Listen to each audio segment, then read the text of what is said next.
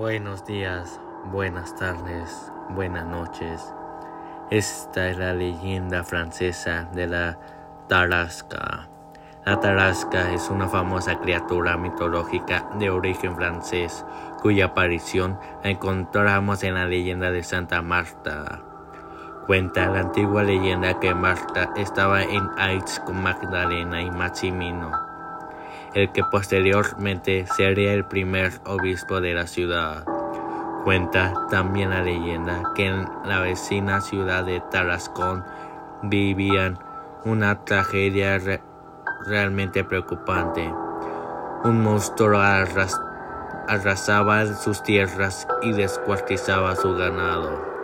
Los disputados de la ciudad escucharon que los siervos de Dios estaban en Aitz y atraídos por los milagros que les atribuían, decidieron acudir para suplicarles que derrotaran al monstruo, que no paraba de desbastar su territorio. Marta escuchó atentamente la historia de estos hombres y su pueblo. Miró a Magdalena y Maximino, tomó su permiso y siguió a los caballeros a su ciudad. El pueblo esperaba pacientemente al héroe que acabara con la tarasca, como se había bautizado a la bestia. No obstante, cuando vieron llegar a Marta sola, pensaron que sus plegarias no habían sido escuchadas.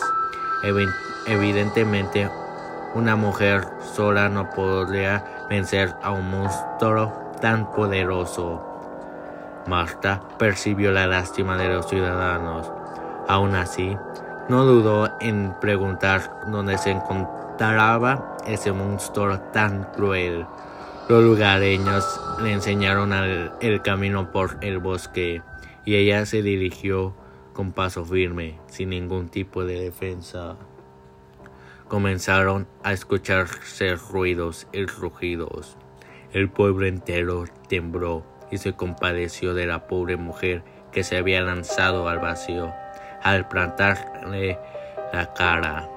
Ella sola, sin armas, a esa bestia inmunda, había accedido a ir de forma totalmente voluntaria a un lugar al que nunca y ningún hombre iría armado, y mucho menos sin defensa alguna.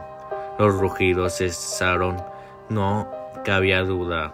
Mata había fallecido a manos de la tarasca. No obstante, al poco tiempo observaron cómo la mujer reapareció por el camino del bosque.